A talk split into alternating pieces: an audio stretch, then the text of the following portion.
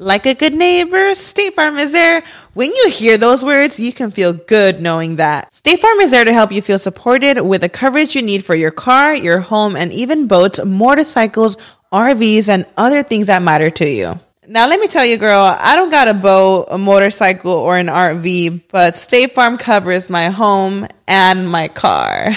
With a State Farm agent, you know someone is there to help protect your future by helping you choose the coverage you need. With so many coverage options, it feels good knowing you can find what fits for you. And you know what? Getting insurance can be so intimidating because you don't know exactly what you need. So having an agent that could help you with each step makes it so much easier. Girl, I feel you on that. So when things get complicated and you need ways to get help, State Farm gives you options there too. Maybe you like to handle things in person or on the phone with your local agent, or you prefer to do it on statefarm.com or on the award winning app. State Farm lets you do things your way. I personally am the type of gal that likes to do things through an app. It just makes it more easier than going in person or hopping on a call. So I love that they have that option available. Girl, I like to use an app too. I'm not trying to pull up in person or, or call because I'm way too, I have too much social anxiety for that. I'm trying to do it on the app. So that's why I'm here with State Farm. And that is why, like a good neighbor, State Farm is there.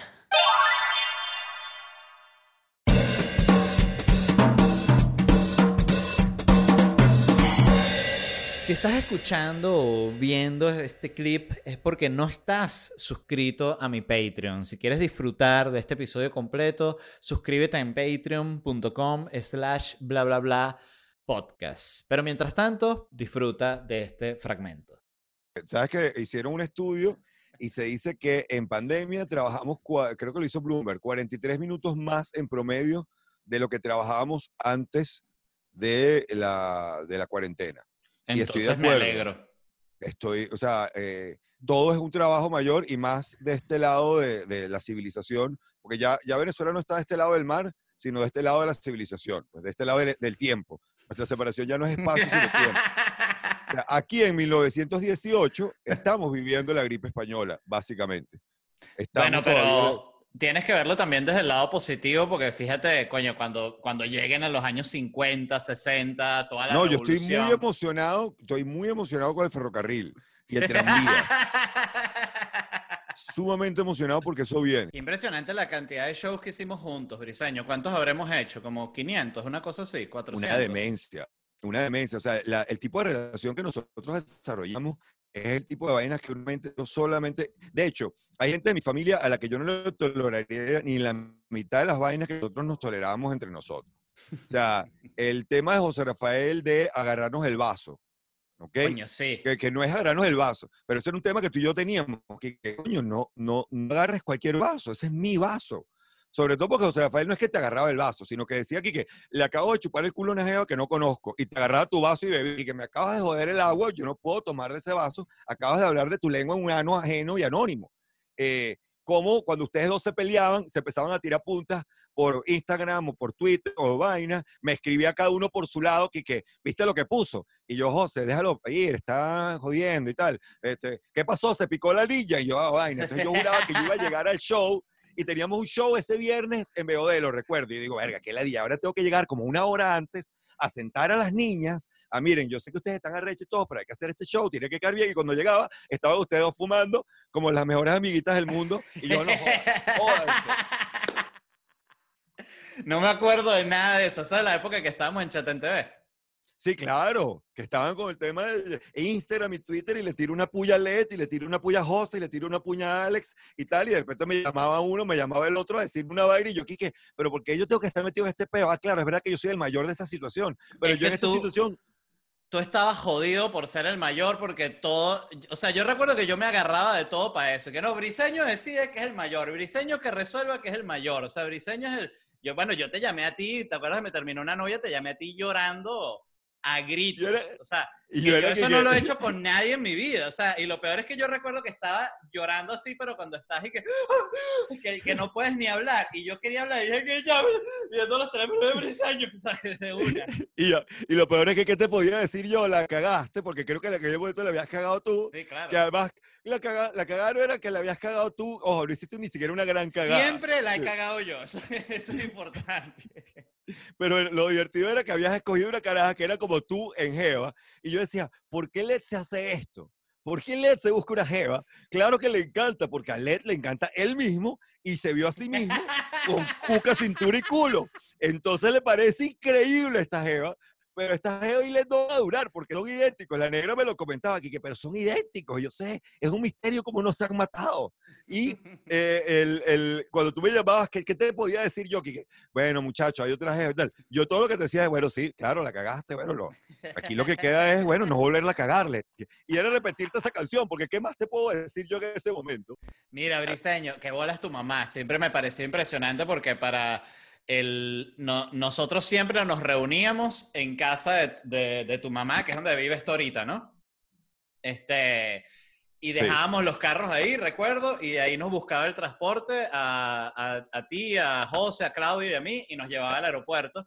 Y recuerdo que llegábamos a tu casa tempranito, siempre como a las 5 de la mañana, y ya estaba que si tu mamá activa clavándose un cigarro, leyendo política duro. Yo recuerdo que además ella le, le, gustaba hablar también y se montaba a hablar como de lo que fuese sin, sin conectar a tierra. Yo recuerdo una vez una frase que no olvido nunca que dijo que los eslavos son gente terriblemente cruel. Y yo, mierda, los eslavos son gente terriblemente cruel. Siempre lo recuerdo. Señora, yo acabo de preguntar dónde está el baño. ¿Por Exacto. qué me responde eso? O sea, que, señor, el baño, ¿puedo usar el baño? Los helados son gente terriblemente cruel.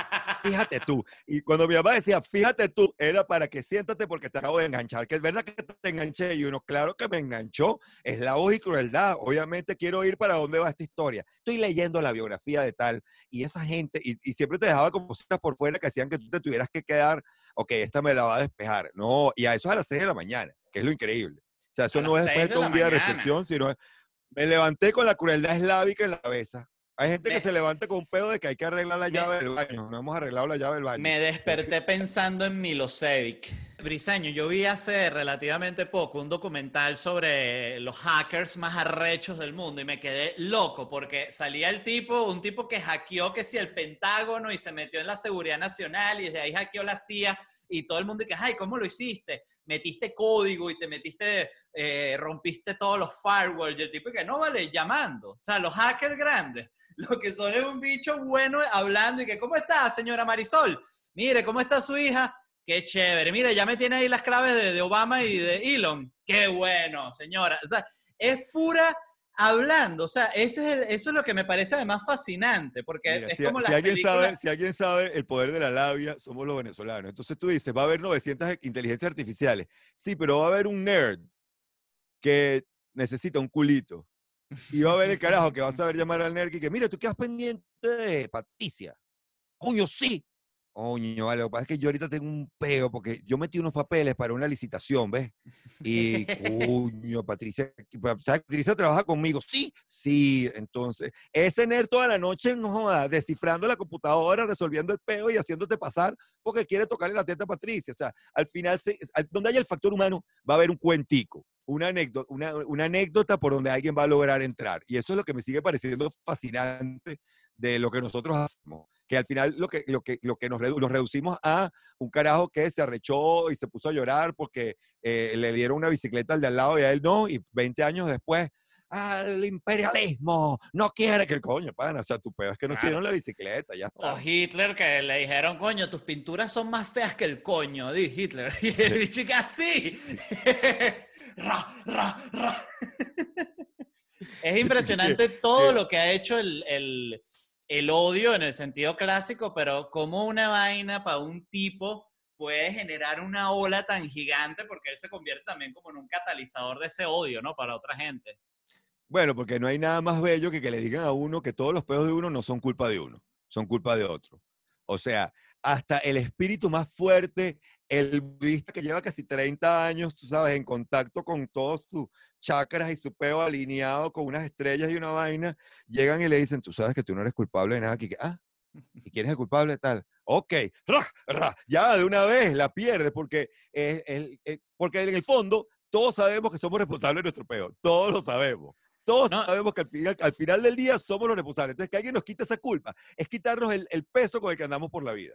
Y el tema de la competencia, ahorita que dijiste, ese personaje, el que medita más arrecho del mundo, que está más en contacto consigo mismo, tú le llegas y le dices, mira, marico, hay un carajo que medita como 10 veces más arrecho que tú. El bicho que, ¿what? Se vuelve loco. A mí me pasó, lo tengo, lo tengo en el último, el penúltimo show lo tenía, que es que mi esposa va a hacer una vaina que se llama Hatha Yoga. Hatha Yoga es como American Ninja Yoga, ¿sabes? Como que agarramos el yoga y le metimos un pedo de cardio serio, ¿no? Y los tipos, pa, pa, pa. Y entonces la negra se y, yo le, y, le dice al tipo, oye, muchísimas gracias por la sesión, muy arrecha la sesión, es fuerte. Y el tipo, ¿qué te parece? Sí, sí, sí, bueno, lo que pasa es que yo soy meditadora, que es otro tipo de yoga, ¿no? Hacer meditación. Y el tipo le dice, ah, claro, lo que pasa es que ustedes los meditadores son unos flojos. Y yo, ¿qué, ya va? ¿Qué dualidad entre la gente que hace yoga o sea, este tipo va caminando por el parque del este y de repente ve una gente haciendo tai chi y le dice, así no se alcanza la trascendencia, puta, estos mariquitos, y que tai chi. O sea, que, tú no eras un tipo que supuestamente estaba alineado con la paz, tu idea no era anular el ego. El ego siempre está allí, o sea, que tú le toques el ego a una persona, eh, como tú dices, la competencia, ¿por dónde le agarras el ego al carajo? Tú sabes que este carajo calienta toallas con las manos cuando medita. Toallas, ¿qué toallas? ¿Dónde están las toallas? No jodas. Ahí echándole te la, no joda, vale. Te la derrito, huevón.